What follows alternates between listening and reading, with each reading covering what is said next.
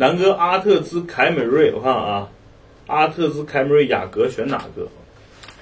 嗯，我跟我这么跟大家说吧，就是选车呢有几个有几个维度啊，比如说一个说从品牌的维度，那凯美瑞跟雅阁的品牌的力度要比马自达好，对吧？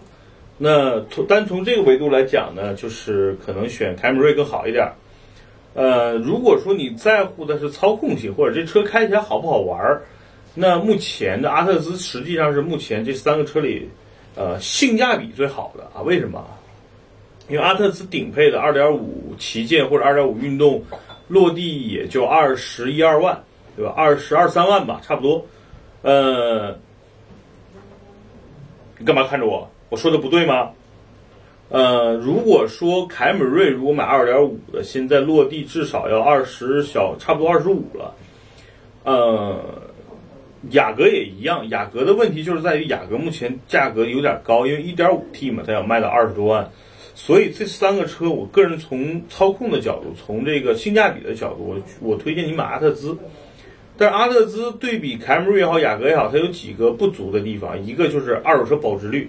阿特兹的这个保值率确实挺，啊，挺让人头疼的。大概两三年的阿特兹二点五的运动版，目前市场上你去二手车市场可能十五六万、十六七万就能买到。如果买同年的凯美瑞也好、雅阁也好，至少要到十七八万。所以我给你个建议啊，如果新车啊买阿特兹性价比最高，那如果买二手车也一样，买阿特兹其实更便宜啊。如果你比如说就开个两三年。想在这个周期内做一个过渡的话，其实买个二手阿特兹也还行。另外一个就是阿特兹的隔音和雅阁差不多，半斤八两吧，就是都都不是特别特别的好。凯美瑞相对来说好一点。呃，凯美瑞主要有哪些噪音啊？就是它的这个发动机的声音传递的比较明显，然后胎噪相对来说比较明显。那雅阁呢，就是整个路噪什么也会传过来。阿特兹也一样，就是开老的阿特兹，尤其是一八款以前的，就你上车跟小伙伴说话，你会不自觉的啊，就把这个声音声调就说高了啊。所以呢，这是这三个车我给的建议啊。从性价比的角度，从呃好开的角度，我觉得阿特兹现在性价比特别高啊。因为你你如果说凯美瑞和雅阁怎么选，那可能是另外一个选择了。那如果这三个车放在一起的话，我个人觉得可能。这个阿特兹更合适，好吧？去天津展位拍一九款途乐发抖音，啊，我拍了啊，就是途乐，当时我是拍的直播，呃，因为当时你想嘛，我一个人拿着这个手机做直播，另外那个牛鞭就是你们的二哈哥或者叫腿毛哥，还有小马哥他们在用那个摄像机在拍整个视频，啊，没来得及发抖音，但是视频都已经拍了，可能就这两天剪出来给大家发。其实一九款和一八款没什么大太大的变化，最低配的唯一的变化可能就是在那个侧方原来有一个转向灯啊，原来的灯是在前翼子板上，现在呢那个灯取消了，放到了这个呃就是防就是左右后视镜上，所以可能更更好看一点，更自然一点。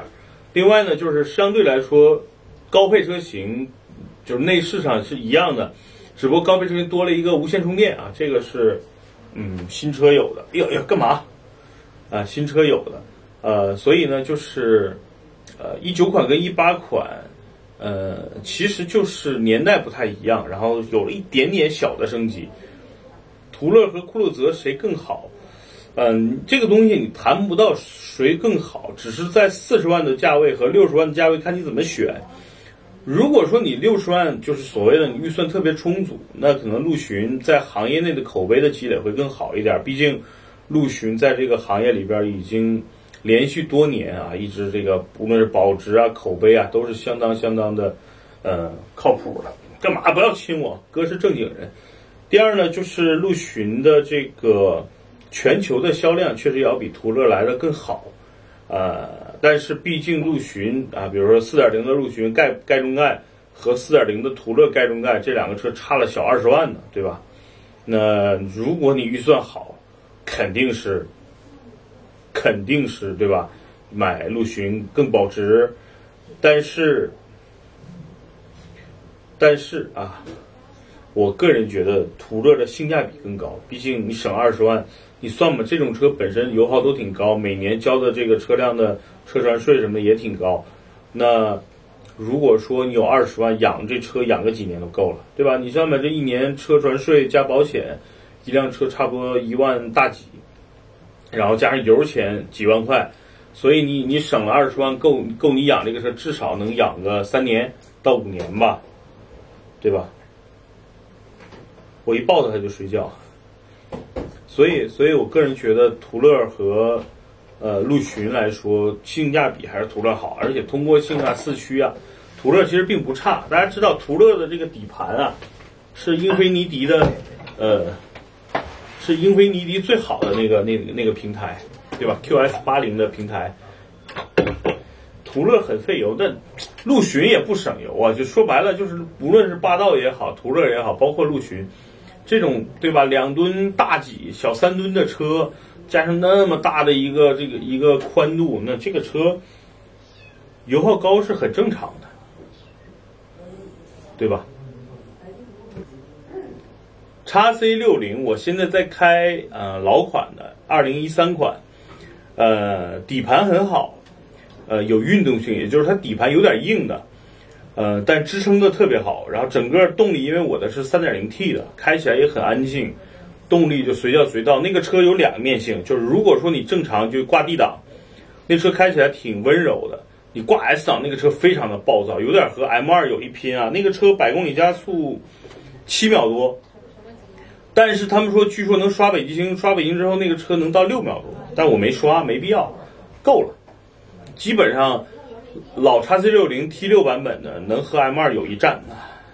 当然，我只是说直线加速啊，前前零到五十，我估计差不多，零到一百 M 二后驱会快一点。因为 M 二轻啊，对吧？南哥和 A 五掀背同级别的车，A 五掀背就是宝马，宝马的四系呗，或者六系，啊七系也一样，对吧？我说错了，是宝马的四系和六系类似轿跑，我觉得四系太太小众了，对吧？A 五，我觉得 A 五抢那个两门版就挺好的，就 A 五的酷配嘛，是吧？哦，看到了那个兄弟，一帕萨特和雅阁时代怎么选？我觉得呢，雅阁时代目前我个人喜欢啊，是喜欢它那个混动版本，就二点零的那个，因为二点零的起步价二十万出头，二点零加一个混动的机子，呃，我个人是这么看的啊，第一。这代雅阁造型，我觉得特别特别的运动动感，我很喜欢这一代雅阁的外观。有的人可能觉得不喜欢啊，就是说，外观这东西就是萝卜白菜各有所爱了啊。